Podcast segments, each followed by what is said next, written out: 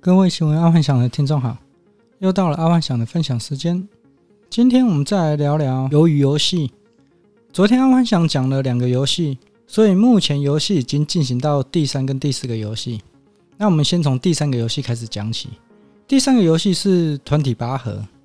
这个团体拔河基本上至少会淘汰一半的人，所以投机者、自私者、作弊者不会有多大的优势。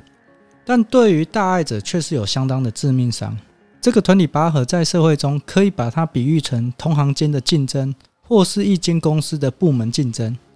在这一场游戏当中，可以看到投机者、自私者跟作弊者很快的就组成了拔河队伍，而大爱者所组成的队伍当中有一部分是老弱妇孺，因为其他人并不想跟大爱者组成队伍，所以当游戏主办方宣布第三个游戏是拔河游戏的时候。大部分的人都觉得大爱者的队伍应该是死定了，肯定被淘汰。但没想到的是，拔河除了需要蛮力，其实也需要智慧跟巧劲。恰巧大爱者当中有个老头，在他年轻时候常常玩拔河比赛，而且常常是以小胜大，以弱胜强。而也因为这个老头的建议，也让大爱者安全度过这个拔河游戏。在社会中，很常会看到一些强者抱团的举动。尤其是目前的 NBA，一堆超强者超爱抱团的，但真的抱团就可以夺得冠军吗？至少从 NBA 的经验来说，强者抱团不一定会夺得冠军。要夺得冠军，除了基本实力要强之外，脑筋动得快跟反应快也是非常重要的一环。在竞争当中，很多事情的瞬息万变，如果脑筋动得不够快，反应不够快，很容易一下子就会情势逆转。所以在台湾，台语有一句话：“老的老婆丁。”虽然老人不能给出强力火力输出，但老人的经验会给年轻人有一个创新的想法。往往看到很多很强的公司或是部门竞争时候，都是老少配合的组织架构，因为老人可以给他们的经验，年轻人可以透过老人经验而做出快速的反应。所以一家公司不能完全都是年轻人，也不能完全是老人。如果偏执一有，在社会竞争就会落后很多。好，那我们再来进入第四个游戏。第四个游戏是弹珠游戏。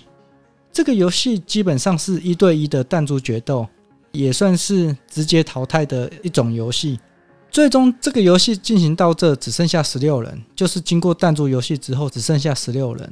在这个游戏开始之前呢、可以看到，爱幻想说的这四大类人，因为前面三个游戏的关系，每个人都以为第四个游戏应该是合作相关的游戏，所以这四大类人都相互找了认为厉害的人作为搭配伙伴。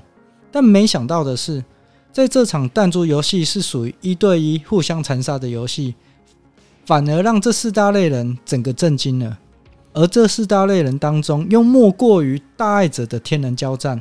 因为这场游戏，如果我们是西格迪，就是西德佑，所以对大爱者来说是天人交战。而在现实当中，这往往会出现在一个集团竞争经营位置上。对于一个集团当中，投机者、自私者、作弊者这三类人要竞争经营位置的时候，几乎只要有什么可以上位的手段，他们都是刚乎紧瞪，一点都不会给竞争对手留下任何的空间。但相较于大爱者，大爱者他们在社会竞争当中，常常都是被现实给推着走，他们也不会耍什么手段。大爱者往往可能会因为外在因素，譬如亲情啊、经济压力等等原因，而迫使大爱者逼着自己去做违背自己良心的事。往往也都因为违背自己的良心，所以就算他们上位了，也会有惭愧感跟后悔感。但也因为这样。假设真的让他坐上大位之后，通常他们都会愿意更照顾下面的人，毕竟是带着惭愧感跟后悔感在弥补过往的错事。所以，如果以一个公司的内部竞争，或者是要选择一家公司配合的话，你要看他是四大类的哪一类，最好是由大一类的经营者跟你接洽，这样是会最好的结果啦。因为大爱者他会照顾全盘的观众哦，不只是对于股东、供应商，或者是对于他们的员工，他们会有一个全盘的考量。好，那今天阿幻想就跟各位分享到这，记得帮阿幻想按赞加分享哦。晚安，拜拜。